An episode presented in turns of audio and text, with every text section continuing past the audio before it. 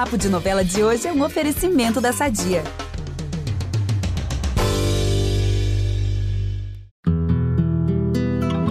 E chega ao fim a semana em Pantanal, meus caros pantaneiros. Não tá fácil pra ninguém, principalmente pros filhos do José Leôncio. Os que não estão partindo estão brigando entre si.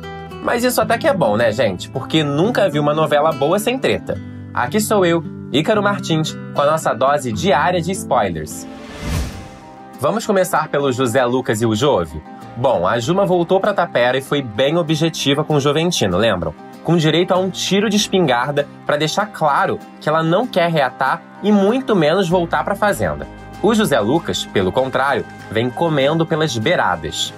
O irmão mais velho é bem resolvido com o fato que onças não são domáveis e que a gata silvestre em questão tá solteiríssima.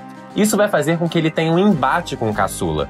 O clima começa a esquentar quando o Jove vai se queixar com o pai que o Zé Lucas está afim da cunhada, quer dizer, ex-cunhada, né?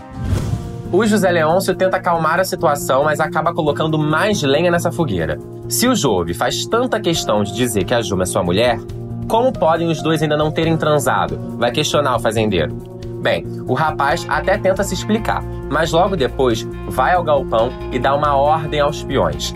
Que ninguém fique nos arredores da tapera, e ao ouvirem ninguém, entendam por José Lucas.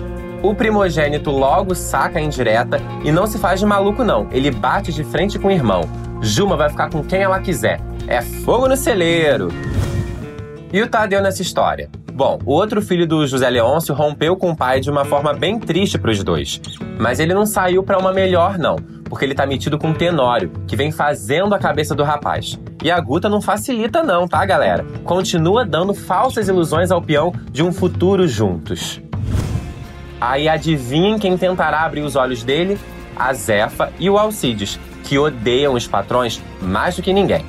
Bom, por hoje é só, mas o papo é o mesmo de sempre. No G-Show e no Globoplay estamos sempre juntos. Beijos e até segunda, pessoal!